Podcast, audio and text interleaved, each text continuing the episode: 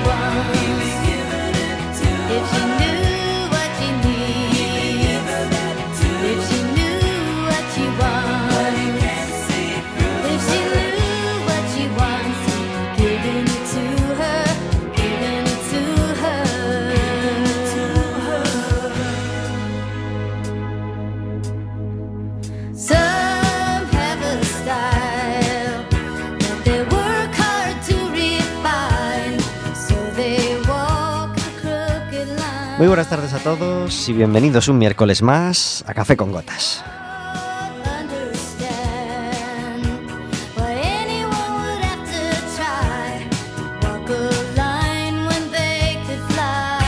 Estaremos hablando con vosotros como todos los miércoles de 4 a 5 de la tarde, aquí en el 103.4 de Quack FM, en quackfm.org, en la aplicación móvil y como sabéis, cualquier día, a cualquier hora y cualquiera de los programas en Radioco Café con Gotas.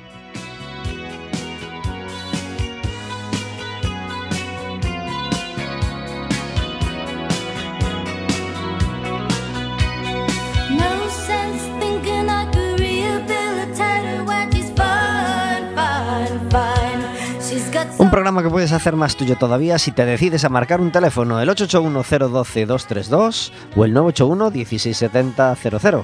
Le pedís a la operadora que os pase con la radio y estaréis hablando con nosotros en directo.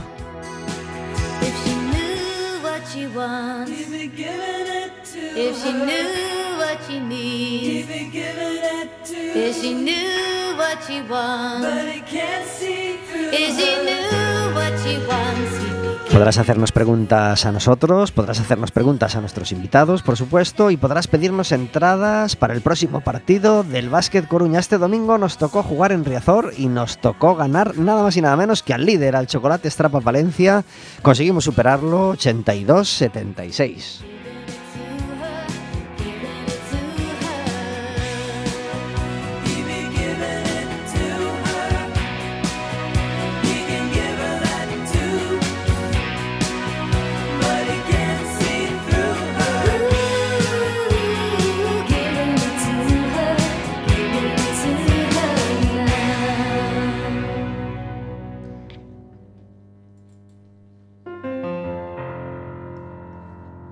Toca jugar fuera de casa esta semana, así que las entradas que regalamos, eh, que os vamos a regalar si nos llamáis a esos teléfonos, esta vez serán para el partido del 29 de noviembre, partido que nos medirá al Alicante. Nos toca horario de viernes. ¿eh?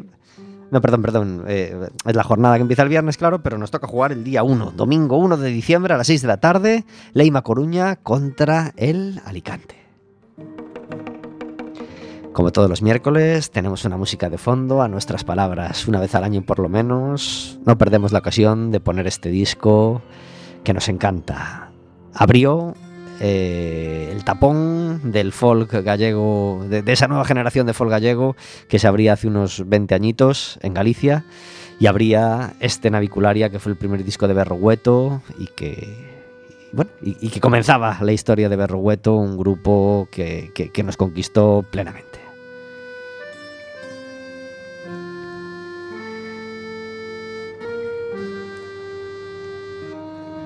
Hoy tenemos invitados de auténtico lujo. Tenemos con nosotros a Doda Vázquez. Muy buenas tardes. Uy, qué bajito se le escucha. Vamos a ver ahora, vamos a ver, a ver ahora. ¿Me oís ahora? Mucho ¿Mejor? Mejor, mucho Vale. mejor.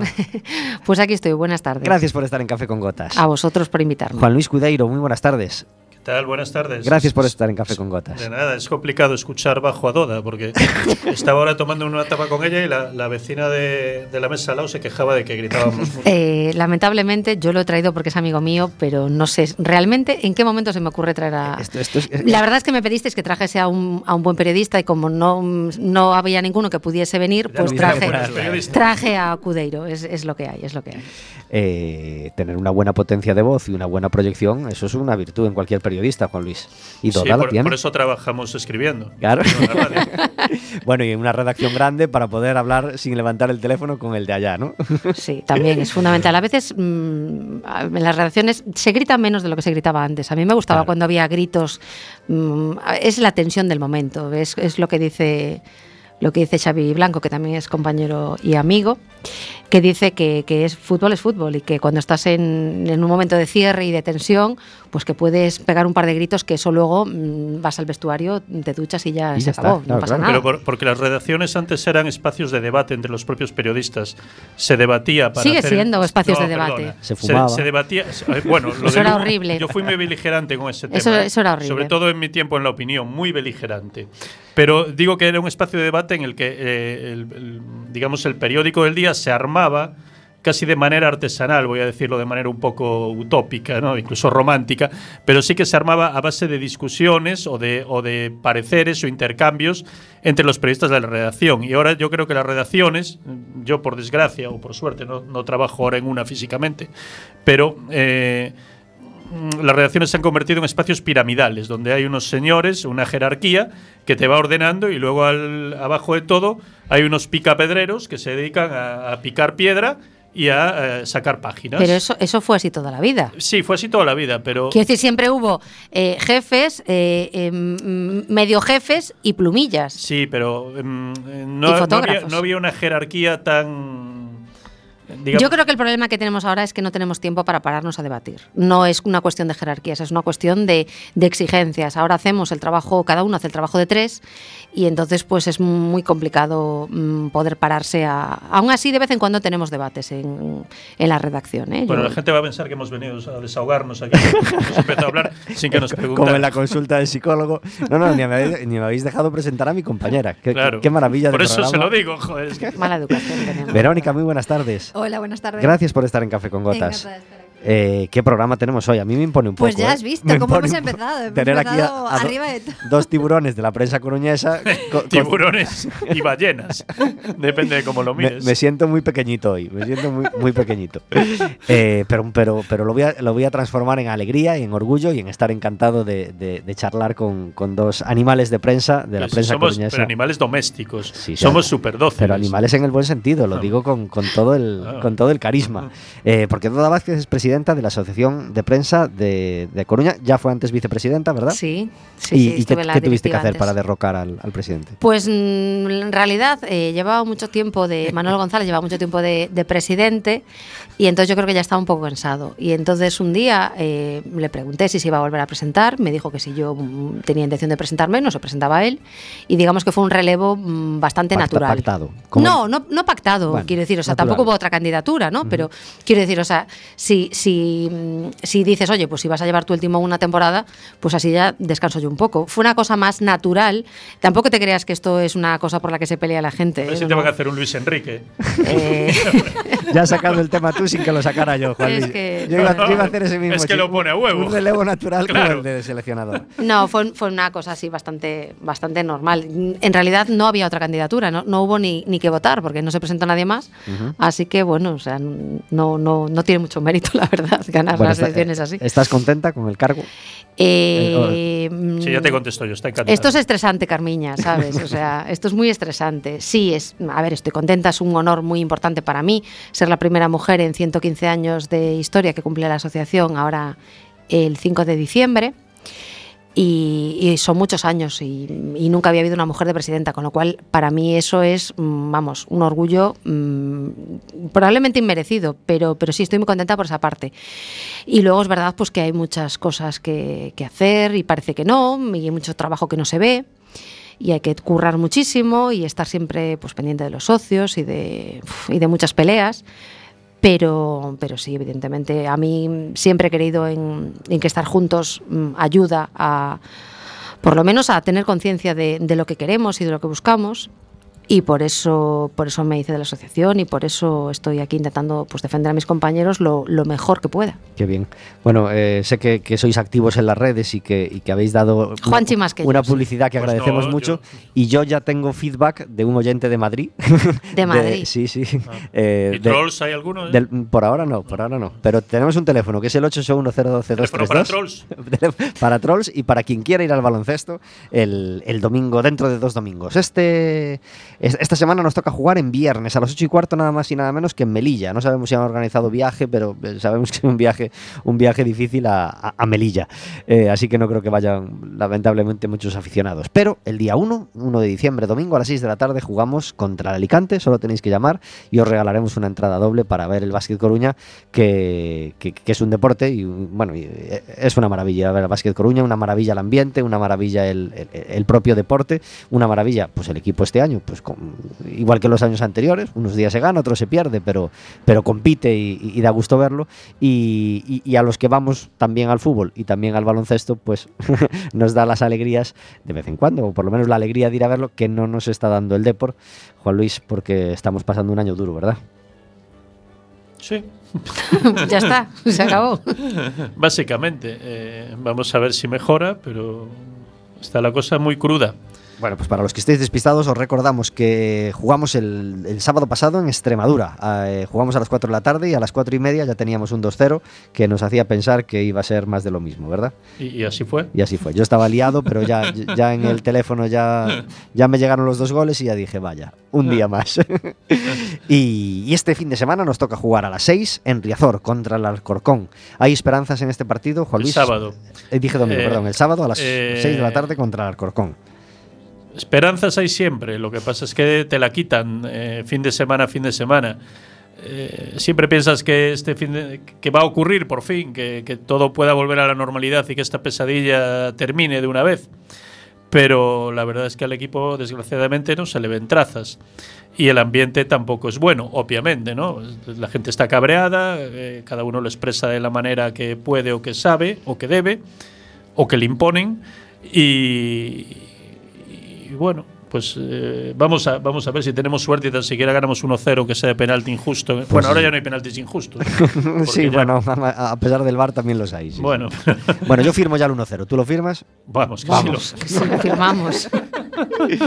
Claro que sí. Bueno, ya que estamos recordando cositas que van a pasar el fin de semana, os queremos recordar otra. Eh, tenemos una sesión de poesía y música, algo que ocurre todavía lamentablemente poco en Coruña, aunque cada vez se va haciendo más común, el viernes a las ocho y media en un bar que se llama Santa Filomena, entre, el cementerio de San Amaro y la iglesia de los Paules, o, la escuela de música, en, la calle de la Torre, para que os hagáis una idea. Eh, mm, varios y varias poetas y poetisas van a estar recitando y un servidor, Pablo Rubén Fernández, va a estar cantando algunas canciones entre los poemas. Así que si os gusta el, el plan de poesía y música, no lo dudéis. El viernes a las ocho y media estaremos en este bar Santa, Santa Filomena. Eso está al lado de mi casa, cerca de mi casa, parqué. Tú da, tú da pistas para que los trolls te puedan encontrar. Bueno, hombre, es eh, fácil, todo el mundo sabe dónde vivo. Pero digo que eh, aparqué justo delante de ese bar. Sí, ayer, sí. pues, pues nada, eh, es un bar que lleva poquito tiempo abierto, así que ya os de- Lo digo por si la gente sale, que no se apoye en el coche de mi mujer. Eh, ni, de, ni de ninguna manera, de ninguna manera. Yo vigilo, yo, yo, yo vigilo, Juan Luis, yo vigilo. ¿Hay alguna página web o algún lugar de internet donde la gente mientras nos escucha pueda saber más cosas de vosotros? ¿O, o hay web de la Asociación de en la el Prensa? país, en el país. En el país ver, están los, ar- artículos de Juan Los Luis, artículos de Juanchi. Los, mi- los míos están en el Ideal Gallego. Lo que pasa es que hace una temporada que no, que no escribo artículos de opinión por varias razones. La fundamental es porque al, al coger el cargo de presidenta de la Asociación de la Prensa, dejé de acudir a tertulias de radio y de escribir artículos de opinión porque me parecía que podía mm, ser algún problema, ¿no? que, la gente confundiese mi opinión personal con la de la asociación o que, o que pudiese meter a la, a la asociación y a, y a los socios en algún lío. Entonces, para, para evitarme esos problemas, pues dejé de, dejé de escribir.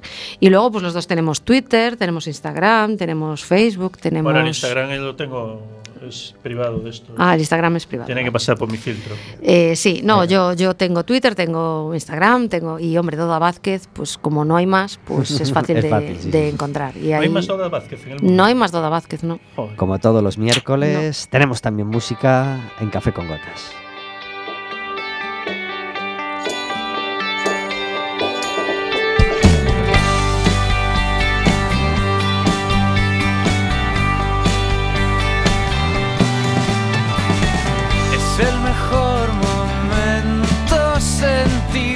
Llevamos todo el mes de noviembre disfrutando de la. de- yo creo que del mes más musical, a pesar de. Bueno, hay el noroeste, por supuesto, en verano, pero quizá de, quitando el noroeste o quitando el verano, el mes más musical del año en Coruña, porque se nos han juntado en un mes de noviembre, pues la visita a Coruña de Amaral, de Andrés Suárez, de Joel López, de Coque Maya, de Rafael, de Vanessa Martín, en fin, y más, más otras cosas más pequeñas que, que- que- que- ya ni, ni, ni nombro. Eh, y estamos intentando repasar esta música y disfrutar de ella durante este mes. Y hoy le toca a Joel con este Resurrección que abría su quinto disco con Deluxe, ese disco que nos enamora.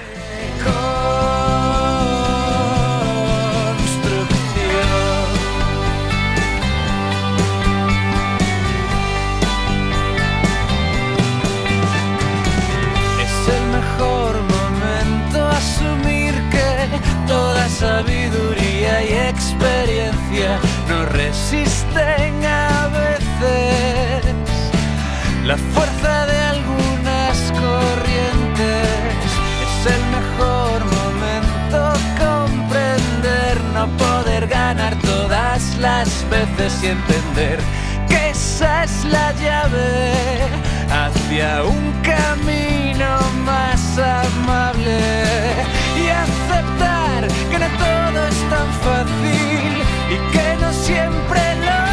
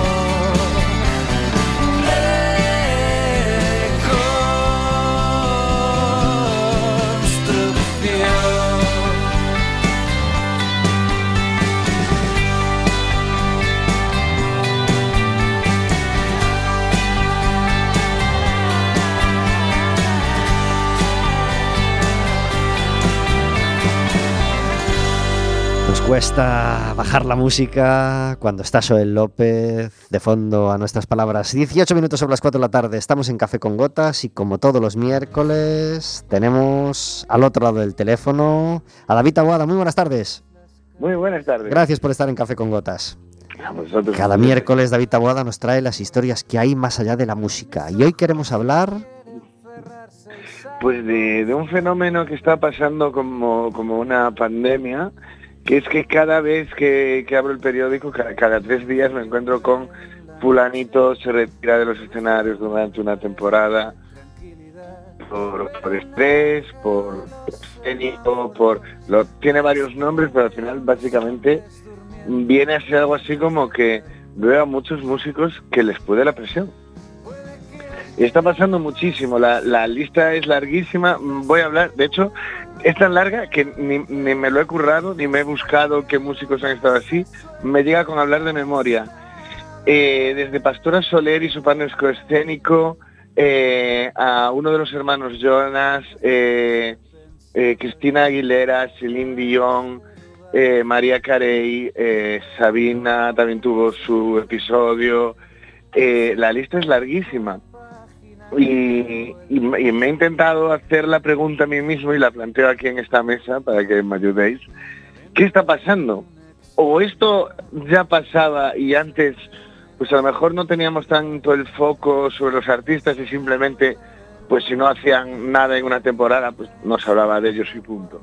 Pues antes se sabía menos de todo, obviamente, y se hablaba menos de todo. Entonces yo supongo que, también pasaba, pero supongo también que la carga de que lleva hoy un artista, la carga que lleva sobre los hombros de, de, todo, de todo, eh, pesa más que la que llevaba un- unos brincos eh, en el año 60 y pico o, los artistas de los 70. Sí, yo, yo más bien, comparándolo con los 90 lo tengo bastante claro. Eh, 80-90 tú grababas un disco de X canciones que preparabas durante un tiempo, tampoco muy largo, pero bueno, y después te hacías una gira rentabilizando el disco, y esas giras se han ido alargando. Cada vez hay más espacio, parece que el artista cada vez lo tenía mejor en ese sentido. Eh, sin embargo, eh, en, la nueva época del single, en el que ya el disco prácticamente todo se vende por internet y tal, hay que vivir mucho más del directo y además hay que andar sacando singles cada poco, lo cual te hace entrar al estudio y promocionar otra vez y tal.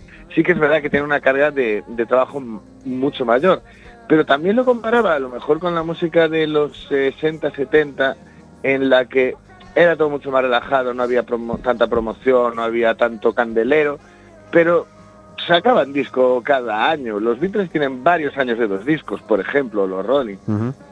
Pero era Eh, un músico que se dedicaba a hacer música y cuando tenía más inspiración podía sacar más discos y cuando tenía menos, menos. Ahora un músico tiene una vinculación con la, con la discográfica mucho más rígida, unos contratos que cumplir, unos compromisos publicitarios que cumplir, unos sponsors a los que agradar. Uf, Efectivamente, a eso iba yo un poco, que antes eh, sí que eh, estaban trabajando muchísimo tiempo, pero haciendo lo suyo, lo que les gustaba, pa- lo que eran buenos. Y sí que es verdad que hemos, quizás eh, nuestros artistas estén a muchas más cosas, a demasiadas cosas que a tocar y a componer y a actuar. Entonces, quizás ese sea el problema. Pues sí. Es una hipótesis. y artistas españoles también que también lo han sufrido y, y- y con una publicidad notable, ¿verdad? Ah, tuvimos hace unos años el caso de Pastora Soler, que tuvo que dejar los escenarios pues un añito y pico o así, pudo ser. Sí. Y, y más y, más sonoro el de Sabina porque le pasó varias veces en, en, en- en directo y tuvo que dejar el concierto. Efectivamente. Y después gente que, que- que de- en mitad de gira se ha parado y, no ha vuelto a hacer nada. Tenía previsto disco para este año, y por ejemplo, el artista en el que estoy pensando, y no se tiene ni idea de que esté siquiera preparando temas, que es Malú, por ejemplo. Y, quizás lo achaco también precisamente un poco a eso, a que se le ha empezado a prestar mucha atención por cosas que no son música y ha petado. Pues nada, les mandamos un abrazo a todos ellos, les, les deseamos que puedan centrarse en la música, en disfrutar de ella y en hacernos disfrutar a los demás y, esperemos que, que no vaya más este problema y que no se generalice en, en los artistas mm, superventas. El, el sábado estuvo Rafael aquí en el Coliseum, David, me imagino que no pudiste ir, ¿no? No, no, pero mira, hablando de, de gente hipertérrita y rocas sólidas, Afortunadamente no les afecta, ¿verdad? A artistas como. Rafael por ahora, bueno, han tenido otros está por problemas. encima del bien y del mal. Pues sí, y, y con, y con sus setenta y pico, pues, pues aguantando como un campeón sus, sus tres horas de concierto y, y haciendo disfrutar, pues, pues como hizo disfrutar a los coruñeses en, en el Coliseum el pasado sábado. David Taboada, muchas gracias por estar en Café con Gotas. A vosotros nos vemos la semana que viene. Hasta la semana que viene.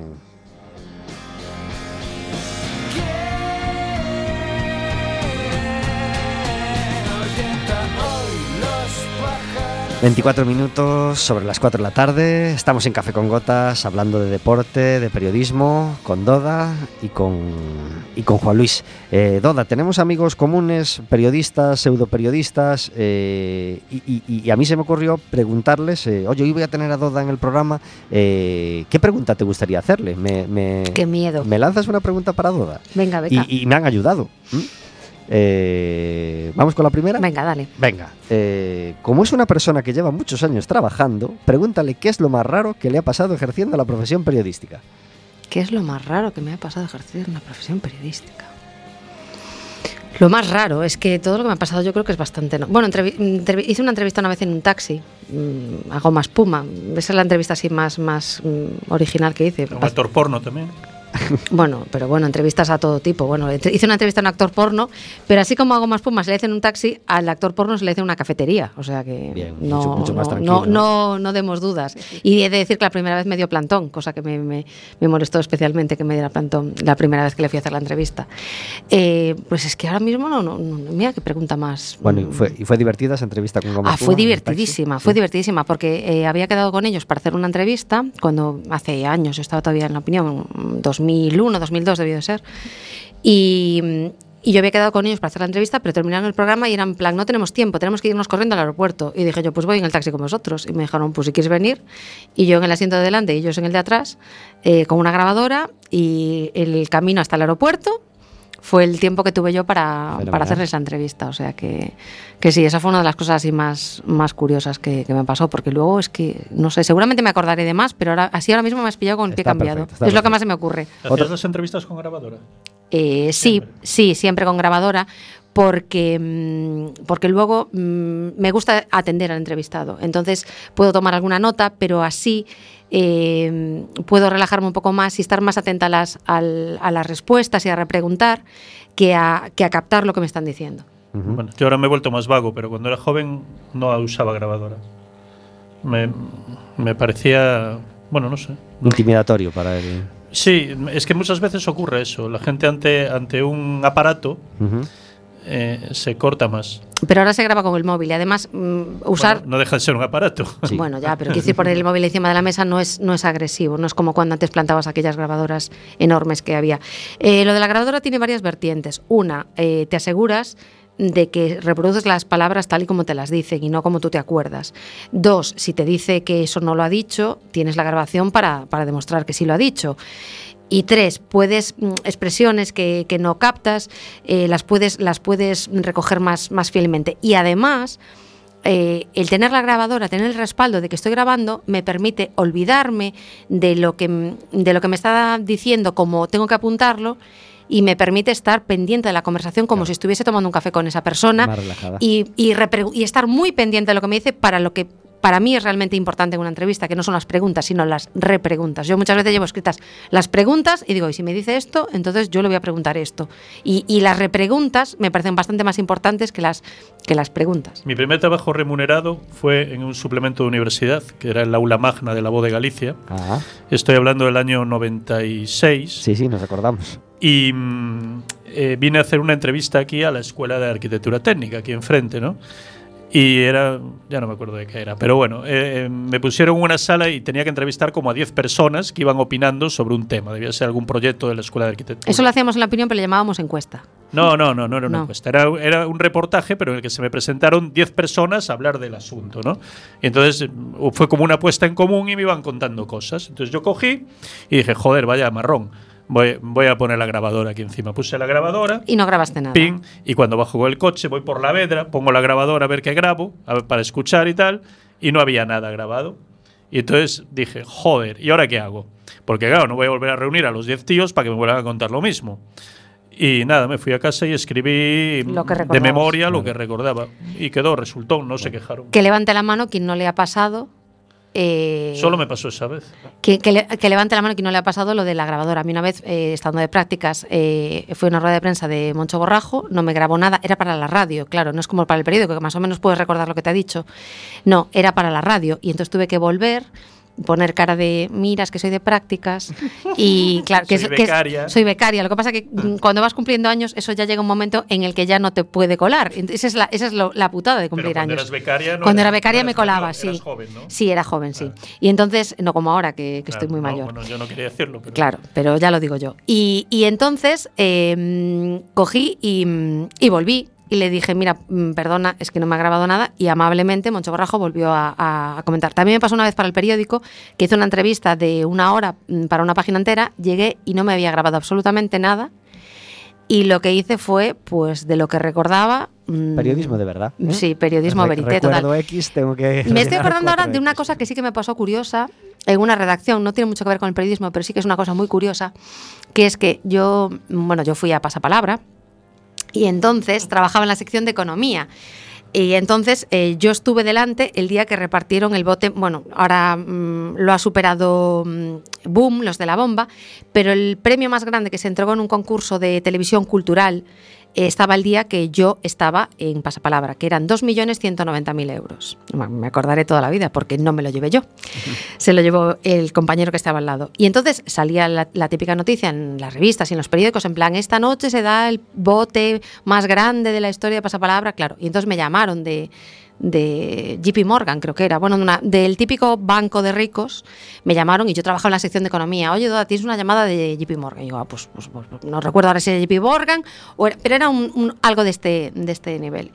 Y entonces yo cogí pensando que me preguntarían si me habían mandado una nota de prensa, si ah, tenía algunos datos de un estudio, algo de periodismo. Entonces me preguntan si yo he ganado el bote. Y entonces en ese momento, durante unos 15 segundos, supe lo que es ser millonario, que es que los bancos vengan a pedirte el dinero a ti, ¿sabes? No que tú se lo vayas a pedir. Y recuerdo esa sensación de, esto es lo que sienten los ricos. Le dije, mira, igual tienes que esperar a ver el programa, pero igual no estás llamando al sitio adecuado. Oh, pero ¿cómo te Efectivamente. sentiste? Pero eso, ese ratito de, de esto es lo que se siente cuando, cuando tienes pasta, Y sí. te colgaron y no volviste a saber. Nunca más. ¿no? Pero antes. Pero, mm, oye, que aunque no gane el bote, tengo aquí unos ahorritos que me. No, no, no, no era suficiente. No era suficiente, No, ¿no? eh, en pasapalabra te llevas 1.200 menos el- los impuestos correspondientes, que antes eran el 15 y ahora creo que son el 20, con lo cual con 1.000 euritos pues tampoco Claro. daba para mucho. Esta pregunta vas a saber de quién es. Vale. Ya. Teniendo en cuenta que la prensa centra la mayor parte de la información en cuestiones que afectan a los representantes políticos, ¿no crees que sería útil que adquirieran conocimiento sobre protocolo y relaciones institucionales como tú misma has hecho? Mm, ¿Sabes el problema? Que es que hablamos de tantas cosas que si tenemos que tener eh, conocimientos específicos de todo, eh, no, no, no damos hecho. La especialización sería fantástico, sí, sería fantástico la especialización. Pero tú piensas que las redacciones son cada día más pequeñas. Yo estoy pensando en periódicos fundamentalmente, ¿no? Pero mm, en radios y en televisiones, pues tampoco vamos a más. Y cada día te toca hablar de una cosa. Entonces un día te toca pues cubrir, no sé, el juicio de Diana Kerr y tienes que saber de, crimina- de, de criminalística. Otro día te toca, no sé, cubrir otro tipo de noticia, un desastre ambiental. A veces te toca cubrir noticias de colectivos, mm, pues por ejemplo, de, de personas con TEA, ¿no? con trastornos del espectro autista, que sé que, que- que ellos mm, eh, quieren que esta sea la denominación porque he trabajado con ellos, pero, pero si no, cualquier otra persona pues diría autistas, que es algo que a ellos no les gusta. Entonces, tener que mm, tener todos los vocabularios, eh, por ejemplo, eh, temas de violencia, de violencia machista, conocer todos los per- mm, todos los, los campos es muy complicado, Claro. muy complicado. Entonces sí que tenemos algunas nociones básicas y cuando no sabemos lo que tenemos que hacer es preguntar a los expertos que para eso están. Es que yo creo que la gente tiene un pensamiento equivocado cuando cree que el periodista tiene que ser especialista en aquello sobre lo que escribe. El periodista o el comunicador, en, su- en este caso, lo que tiene que saber es comunicar. ¿eh? Mm, No puedes saber de todo, no, No, puedes no. ser un hombre orquesta. Lo que tienes que saber es explicarlo bien, hablar con la gente, con, la, con buenas fuentes o con gente que sepa y transmitirlo bien. Es decir, pasar a limpio, digamos eso, para que lo entienda la gente, Claro. sea en radio, en televisión o en papel. También nuestra función es interpretar lo que dicen los expertos para que el común de la calle, Claro. eh, lo que te enseñan en la facultad es, si te entiende el que tiene una educación muy básica y que tiene muy pocos estudios, te va a entender el que tiene muchos. Entonces se trata de, de que, de que pueda entenderte todo el mundo. Y es verdad que eso también es nuestra labor. Si no- nosotros no escribimos para una revista especializada, eso no es nuestro, me refiero a nosotros, pues en la radio, en la televisión, los medios generalistas. Eh, es verdad que a veces metemos la pata y deberíamos por lo menos si nos vamos a enfrentar a un tema, ponernos un poquito las pilas en ese tema. Y ahí reconozco que a veces, pues por falta de tiempo, no, no podemos hacerlo. Pero mm, se trata de llamar y saber al que sabe. Esto, que no, lo importante, lo importante no es saber, es tener el teléfono del que Eso, sabe. eso, eso Claro, tener, tener fuentes y saber, digamos, transmitir esa información, no contarla de cualquier manera. Claro. Es decir, al final mm, haces una especie de traducción ¿no? Mm. entre el experto y el lector en este caso. Claro, ¿no? somos un puente en realidad. Tenemos una sección en Café con Gotas que se llama el Café Amargo, donde intentamos encerrar la, la queja del día, el- el- para, eh, para que no nos manche el resto del programa, que intentamos que sea alegre y optimista. Eh, ¿Cuál es tu café amargo, Doda?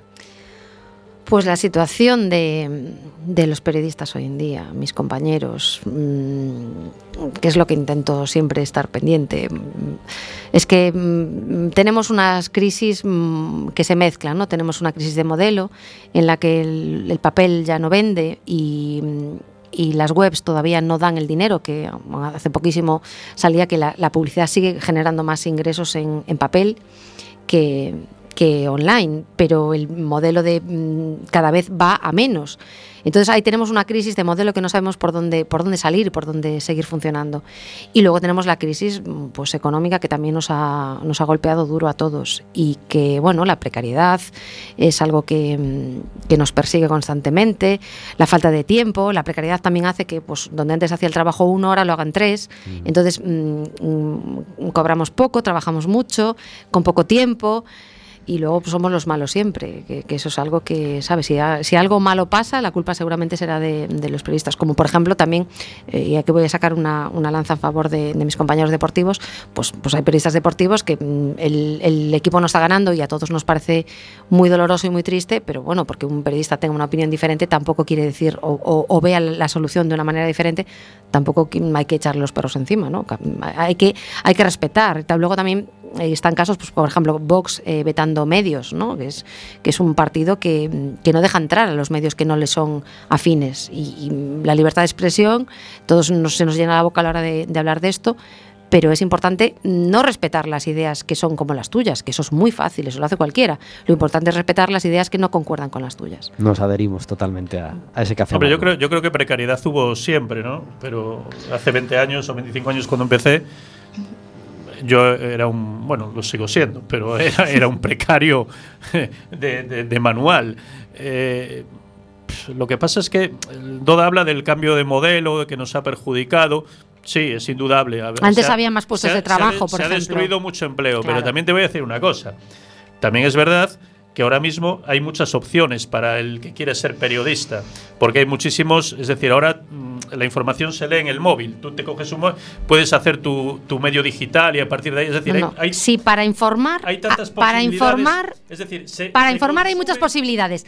Para cobrar por informar, Bueno, pero- para ganarte la vida informando, Bueno, hay menos. Hay nuevas, hay nuevas opciones. Hay medios digitales Que no dan- que no- iniciativas eh, de periodismo local Maravillosas. que poco a poco van saliendo y que alguna, pues bueno, puede. Estás conseguir- pensando, estás pensando, por ejemplo, en el 15.000, también estoy pensando yo, por ejemplo, en, No, Plaza- no en Plaza pensando en el Pública. 15.000, pero, pero Son no, no precisamente porque tampoco me parece Bueno, son- un son- ejemplo para este caso. Bueno, son dos, Pero- son dos iniciativas que a mí me parece que están, que están muy bien desarrolladas, pero el problema es lo, es lo que te comentaba, que no generan eh, el- los ingresos que hay puede gente- generar el papel. Hay gente que está, bueno, pero mm, te voy a decir una cosa, ¿eh? Los ingresos que generaba el papel iban al bolsillo de un señor que era el editor o de unos cuantos jefecillos y los periodistas cobrábamos más bien poco.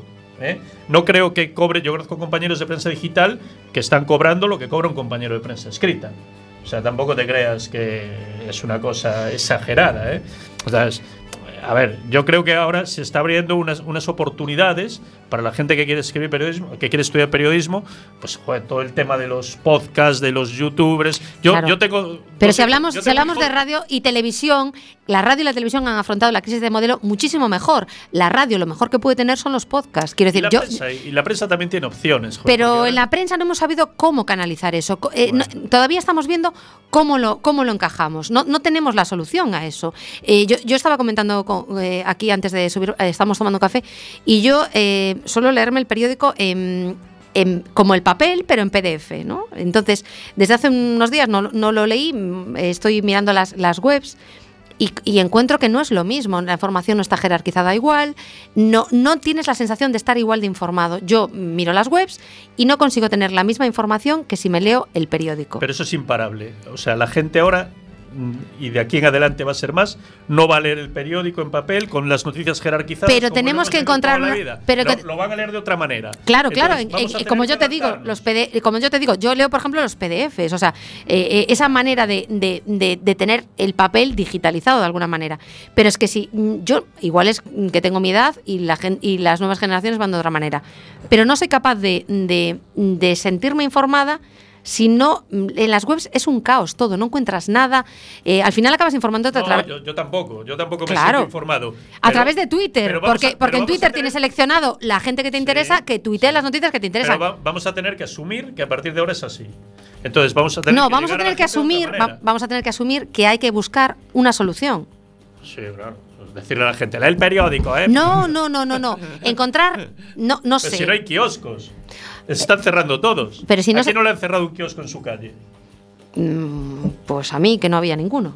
Tú no vives en una calle. Vivo en una calle como todo el mundo. Nos adherimos, por supuesto, al café amargo de Doda y nos adherimos al equipo de gente que sigue gustándole leer el periódico en papel. Yo soy un gran amante del periódico en papel. Yo, yo ya te digo, soy muy mm, fan del formato PDF, que es el periódico en papel, En PDF, pero lo sí. puedes ampliar. eh, si los que ya empezamos a tener problemas de visión le puedes dar un poquito más de luz, amplías la letra y es lo mismo, pero de una manera como más mm, moderna, por así decirlo.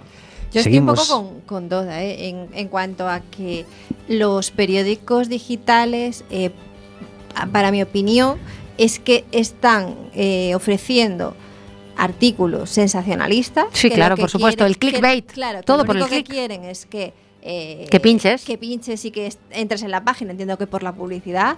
Es que, bueno, sí, por, a la más que por la publicidad, por los anunciantes. Si tú tienes Exacto. X número de visitas, Claro. X tiempo de lectura y, y- y- y Y al gente que pincha, páginas vistas, por ejemplo, lo de los clics significa páginas vistas. Eso es- luego se dice a los anunciantes, mire, yo tengo tantos millones. Y en- ahí es donde realmente... Y al final lo único que te ofrecen son artículos espectáculo, artículos sensacionalistas que, te- que- que realmente lo que menos te ofrecen es información. Es información. sí. Nos encanta el debate y queremos seguir con él, pero tenemos que poner la segunda canción de hoy. Historia Universal, el amor no es lo que piensas, Joel López en Café con Gotas.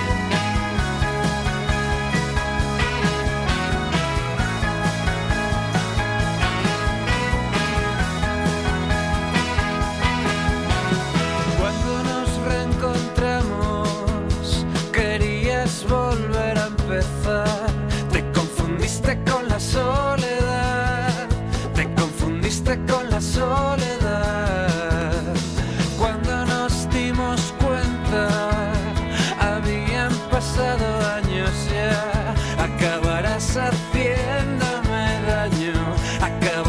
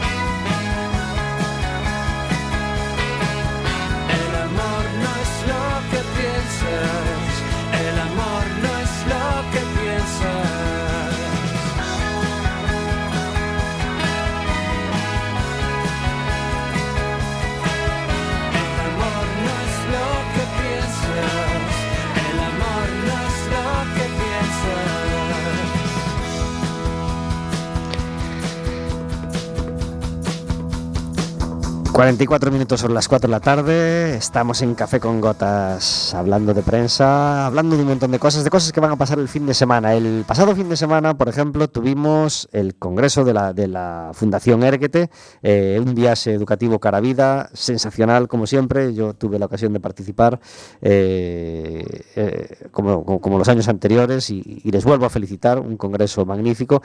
Y este sábado también tenemos congreso a lo grande, porque nada más y nada menos que vuelve el Foro Emociona.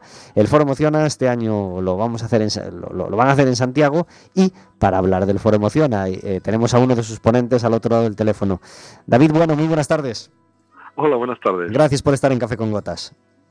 Un placer estar con vosotros. David Bueno, a pesar de ser eh, de los ponentes, mm, si se puede decir, de los ponentes, dentro del nivel que tienen todos, de los ponentes más, más interesantes del sábado, le han dado la peor hora de todos los congresos, como sabéis, eh, la de después de comer. Pero sabemos que a ti no te da miedo ese reto, ¿verdad? Ningún miedo, al revés, va a ser una, un estímulo tener a la gente pendiente de lo que os voy a decir. Yo creo que va a ser muy divertido. Claro que sí. ¿Por qué somos como somos? Cerebro, epigenética y emoción. Se va a llamar la, la ponencia. ¿De qué, de- qué- qué vamos a aprender los, los que, los que... Bueno, estoy hablando en, en- en primero del plural, pero yo no, yo no voy a poder ir este año. ¿Qué van a aprender los, los que tengan la suerte de verte? Pues mira, les voy a hablar sobre cómo se generan las emociones dentro del cerebro, que eso también lo harán otros de los ponentes.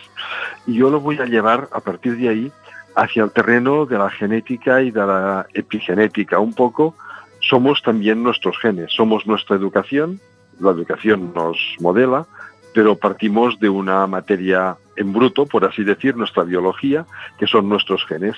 Pues entender un poco cómo estos genes también influyen en toda nuestra vida emocional y en la forma como aprendemos, en la forma como nos relacionamos con las demás personas. Y no solo los genes que llevan escrito lo que llevan escrito y no lo podemos cambiar, sino también lo que se llama ahora el epigenoma, que es una disciplina científica mm, no muy re- reciente, pero sí que está viviendo una gran explosión de conocimiento, que nos enseña cómo se regula el funcionamiento de los genes. Es decir, todos tenemos todos los genes, pero funcionan más o menos según, y aquí está la gracia, según cómo sea nuestro ambiente.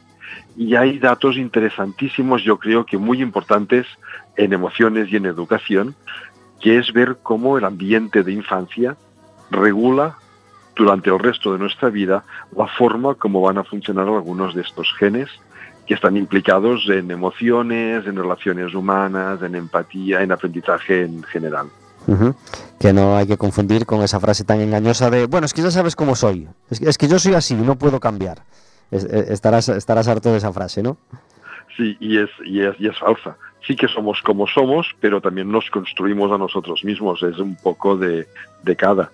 Y dentro de los límites que nos da nuestra biología, eh, podemos movernos muy mucho más hacia arriba o quedarnos como, como estamos. Uno de tus libros se llama Neurociencia para Educadores. Cada vez más, mm, afortunadamente, más, más, educadores y profesores se quieren, se quieren formar en, programación neurolingüística y en, y, en saber cómo funciona nuestro cerebro o cómo poder ah, eh, hacerlo mejorar. Y esto es muy interesante, imagino, ¿no?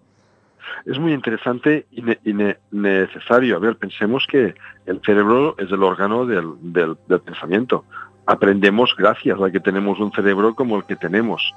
A que los profesores conozcan cómo funciona el cerebro de, sus alumnos y el suyo propio, sin duda, sin duda contribuye que mejoren sus, sus estrategias edu- educativas. A mí me gusta mucho decir que lo que estamos ah, trayendo desde la neurociencia no es una revolución en educación, sino es una evolución, es comprendernos mejor para hacerlo todavía mejor de lo que ya lo estamos haciendo. Pues el sábado, eh, un programa interesantísimo, ya no vamos a, nombrar a todos los ponentes, eh, foroemociona.com para cualquiera que, quiera saber más sobre, sobre todos los conferenciantes y, lo que vamos a escuchar el, sábado. Ya está el aforo completo, así que esto ya nos dice que- que- va a ser un éxito tan grande como, como lo ha sido otros años. Álvaro Bilbao, Samantha Villar, eh, Laura Rojas Marcos, en fin, un, auténtico lujo eh, el, que, el, que va a visitar Santiago en el Palacio de Congresos el sábado y David Bueno, que, que ha charlado con nosotros unos minutos y al que agradecemos un montón que, se haya puesto, que nos haya prestado estos, estos minutos. El, el último empujón, eh, David, ¿por qué nadie debe perderse eh, la conferencia del- del sábado? ¿Por qué no se lo deben perder? Pues porque va a ser muy interesante, porque vamos sobre todo a entendernos un poco más cómo funcionamos. Vaya, yo no me la perdería, yo no me la pienso perder. Pues es- es- eso, es- eso es demoledor. Entender cómo funcionamos. Ya nos gustaría, ya nos gustaría a todos. David, bueno, muchísimas gracias por estar en Café con Gotas. Un placer haber estado con vosotros. Seguro que el sábado es un lujo escucharte. Un abrazo muy fuerte. Venga, hasta la próxima. Adiós. 49 minutos son las 4 de la tarde, charlando en Café con Gotas y dejando el café amargo a la mitad porque el café amargo ha servido para generar debate y es, y es maravilloso. Eh, Juan Luis, ¿tú tienes tu café amargo? Tengo muchos. Tienes muchos, pero queremos uno para hoy. Bueno, tendría que ver con la intolerancia, tendría que ver con.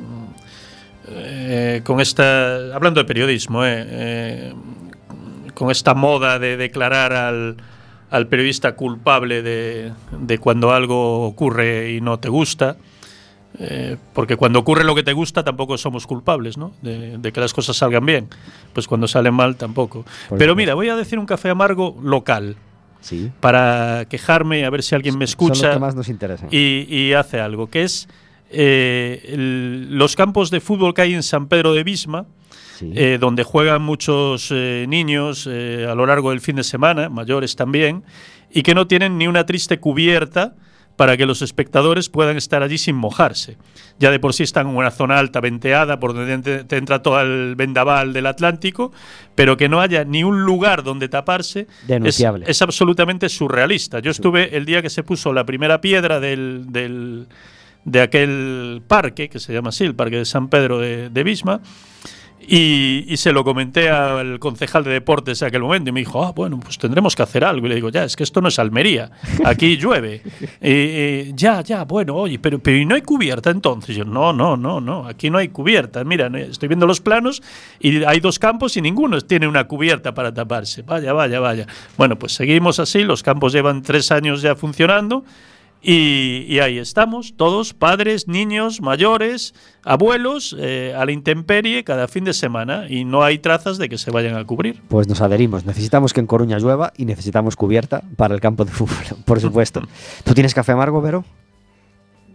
No, me adhiero un poco también a los que a lo de los nuestros invitados, pero bueno, eso, lo que, comentaba antes de los periodos digitales, que van más al sensa- sensacionalismo en las noticias y también es muy criticable, a- bajo mi punto de vista, eh, toda la crispación que algunos mm, bueno, periodistas, aunque realmente serían más tertulianos, eh, se vierten a través de, de- de- sobre todo la televisión, aunque también algunas veces en la radio.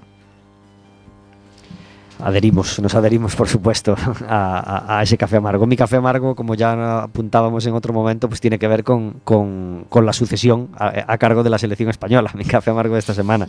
Eh, la, pena absoluta de haber logrado eh, clasificarnos para la Eurocopa, que son como esas cosas que se tienen siempre. Como se tienen siempre, no se valoran. Hasta un año que estás con el agua al cuello y te va a regular, entonces ese año supongo que será el, el que se disfrute como un gran éxito, ¿no? Pues mi café amargo es que hemos tenido un éxito, mm, todo lo relativo que queráis, de clasificarnos para la Eurocopa y eh, se ha mezclado con este sainete de la sucesión de entrenador que, que- lo ha empañado totalmente y que, y- que ha sido pues, pues una, una escena pues, que, no ha gustado a nadie, ¿no, Juan Luis? Bueno, eh, yo creo que es un problema sobre todo de gestión, ¿no? A la hora de manejar el asunto. Eh, porque si lo gestionas bien es muy fácil de entender. Sí, sí. Eh, Todo el mundo lo- y luego y luego otra cosa, que es que por medio hay algunos personajes eh, que realmente todo lo que pudiera salir mal saldría mal con ellos. Mm.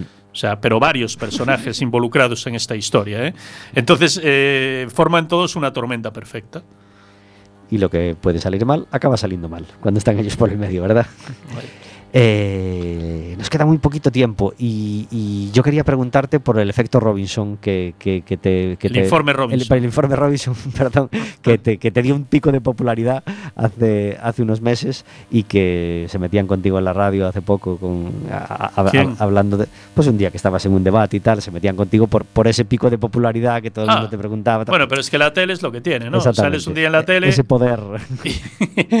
Pero te- debo de decir eh, que me pasó una cosa muy curiosa, que es que eh, los días posteriores me debieron de parar 10 o 12 personas por la calle Sí. y todos amabilísimos y encantados, ¿no? Y me, me hablaban como si, el, como si el programa lo hubiera hecho yo. Y yo no había hecho el programa. Hombre, sí que es cierto que fuera de pantalla ayudé a la gente que por cierto tengo un WhatsApp de, de Raúl, el, el que hizo el reportaje hoy y no le he contestado, a cuenta de otro tema. Pero eh, em, sí que les ayudé, digamos, en, en, bueno, en cosas que tampoco vienen al caso. En ¿no? producción. Sí, digamos, en, más que en producción, en tener un poquito de background, de información, de Claro. con quién podían hablar, cómo podían enfocar algún tema, o dónde podían ir a hacer alguna grabación o tal. Pero, pero bueno, como ayudó gente del Deportivo también, ¿eh? No vamos a ponernos medallas. Pero sí que me encontré luego con mucha gente que, me, que me, me felicitaba y me daba la enhorabuena y me daba las gracias. Y yo decía, hombre, yo no, hombre, te gustó el programa, maravilloso. Y Me encontré además con una persona saliendo de la Asociación de la Prensa, un tío de nuestra edad, que, que me lo dijo. Me dijo, oye, mira, perdona que te moleste, tal, tal. Y porque luego había los típicos trolls en, en- en- en las redes sociales y la gente se quedaba con eso. Y yo decía, pero es que es- esto es absolutamente irreal. Si yo lo que percibo en la calle es distinto. No joder. creo que nadie se iba, iba, iba, por el- iba al estadio, iba al fútbol y me paraban algunos y me decían, oye, joder, qué bien, oye, oh, quedó genial, no sé qué tal. Y yo, bueno, pues, oye, muchas gracias, joder, lo poco que me pueda tocar, que no me toca nada, pero me alegro que te haya gustado. Y, y bueno, pues eh, luego había alguno que decía, pero ¿por qué sale Cudeiro? Pues oye, pues porque me han llamado. Pues una muestra de la emoción que nos provocó a todos los que disfrutamos de, de, de- de- pero esa época del realmente deportivo. ta- también te voy a decir que yo también les, les pregunté que por qué querían que saliera yo, ¿no? y, y- y si tú ves Informe Robinson, ayer de hecho estuve viendo, no es un Informe Robinson, pero es un reportaje sobre el Movistar de ciclismo, los 40 años del Movistar de ciclismo, y salía mi compañero Carlos Arribas, ¿no? Eh, ellos eh, en, en Digital Plus, en, bueno, como se llame ahora, eh, utilizan mucho la figura del periodista para, digamos, de alguna, que era lo que me decían ellos, situar la historia. Te ayuda a situar la historia. De alguna manera te utilizan como un narrador. ¿no? Yo, yo, de hecho, les iba dando, eh, digamos, un poquito paso con mis palabras a lo que luego iban contando los protagonistas. Realmente me emplean así. Ahora, la gente se vuelve loca. O sea, "Ah, no sé qué, tal". Porque luego había tres o cuatro que pensaban que el programa iba a ser un homenaje al Lendoiro, incluso el propio Lendoiro. Y, y al final no lo fue, o no lo sintieron que fue así, que, que separaban mucho en la figura de Arsenio. Bueno, Bueno. aquí cada uno. Para mí final, fue delicioso y espero que para Claro. ti también lo fuera. No, y- yo